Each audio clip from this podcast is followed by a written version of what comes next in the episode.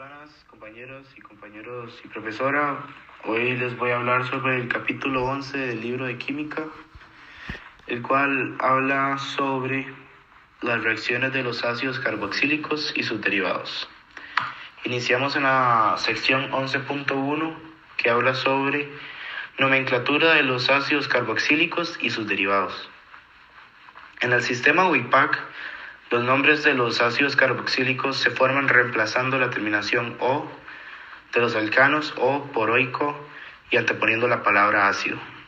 El esqueleto de los ácidos alcanoicos se enumera asignando el número 1 del carbono carboxílico continuando por la cadena más larga que incluye el grupo COOH.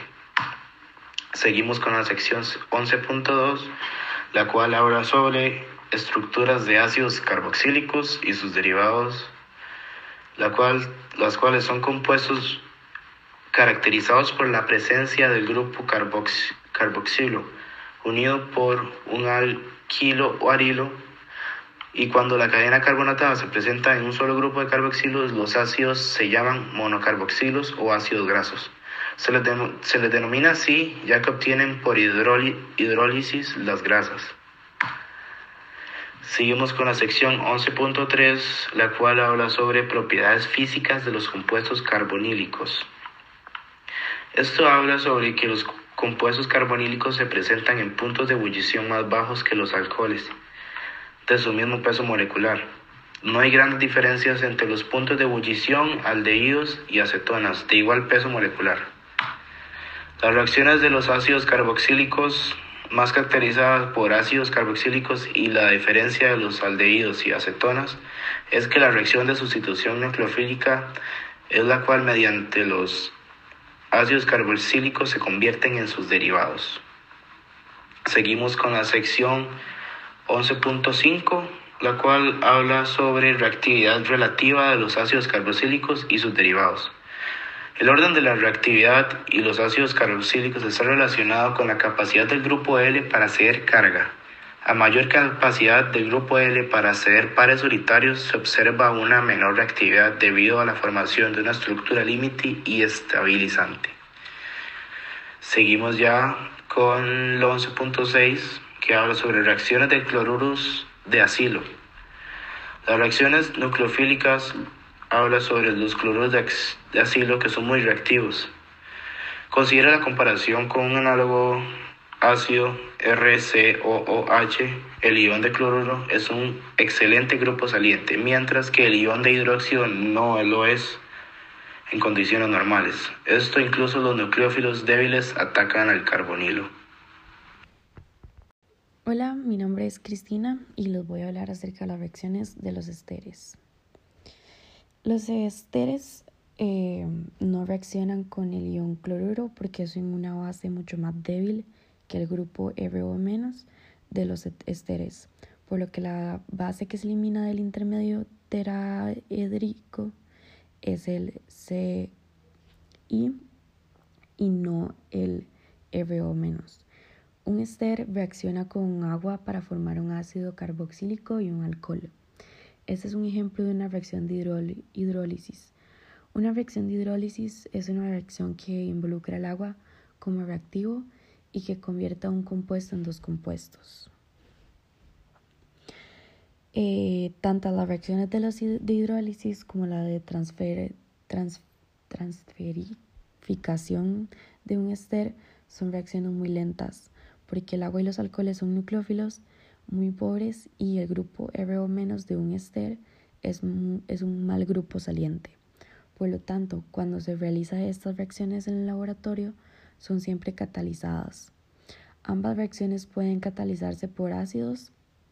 La velocidad de la hidrólisis se puede aumentar por la presencia del ion hidróxido y la velocidad de transterificación. Se puede aumentar con una base conjugada de un alcohol. Bueno, eh, la hidrólisis y transferificación de esteres con catálisis ácida. Todos los productos e intermedios orgánicos en medio ácido son neutros o poseen carga positiva. Los productos e intermedios cargados negativamente no se forman en medio de ácido. Todos los productos e intermedios en medio básico poseen carga negativa o son neutros. Los productos e intermedios cargados positivamente no se forman en medio básico. Cuando se añade un ácido a una reacción, lo primero que ocurre es que el ácido protona el, átomo más básico en el reactivo. Por lo, por lo tanto, cuando se añade un ácido a un ester, el ácido protona el oxígeno carbonilo. Bueno, ahora vamos a hablar de la hidrólisis de esteres promovida por el ion hidróxido. La velocidad de hidrólisis de un ester se puede aumentar con el ion hidróxido, como en el caso de la catálisis ácida. El ion hidróxido acelera las dos etapas lentas de la reacción. La hidrólisis de un ester es, en, en, presencia del ion hidróxido se llama reacción promovida por el ion hidróxido, mejor que reacción catalizada por una base, porque el ion hidróxido aumenta la velocidad del primer paso de la reacción por ser un, mejor nucleófilo que el agua y porque el ion hidróxido se consume en la reacción global. Para ser un catalizador, una especie no puede sufrir cambios ni ser consumida en la reacción. Por lo tanto, la reacción debe realizarse con cantidades de estequiométricas de, de ion hidróxido y no con una cantidad catálica. El ion hidróxido solo promueve reacciones de hidrólisis. Eh, el ion hidróxido no puede promover reacciones de derivados de ácidos carboxílicos con alcoholes o con aminas. Bueno, están las reacciones de ácido carboxílicos. Los ácidos carboxílicos pueden experimentar reacciones de sustitución nucleófila de ácido de, perdón, de acilo solo cuando están en sus formas ácidas. La forma básica de un ácido carboxílico no es reactiva porque su carga negativa lo hace resistente al ataque de un nucleófilo. Por, por tanto, los iones carboxilatos son incluso menos reactivos que las amidas en reacciones de sustitución nucleófila de asilo. Y por último tenemos reacciones de amidas.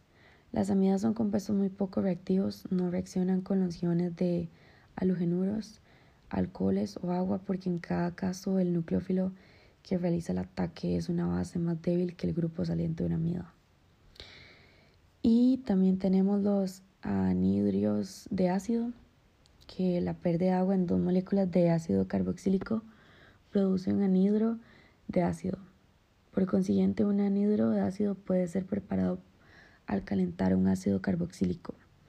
Un anhidro es, una, es un derivado de ácido carboxílico porque el OH es un ácido carboxílico, ha sido reemplazado por unión carboxilato.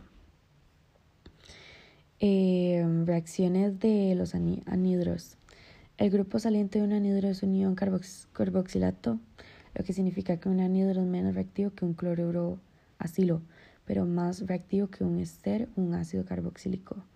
Por lo tanto, un anhidro de ácido reacciona con un alcohol para formar un ester y un ácido carboxílico, y con una amina para formar una amida y un ion carboxilato.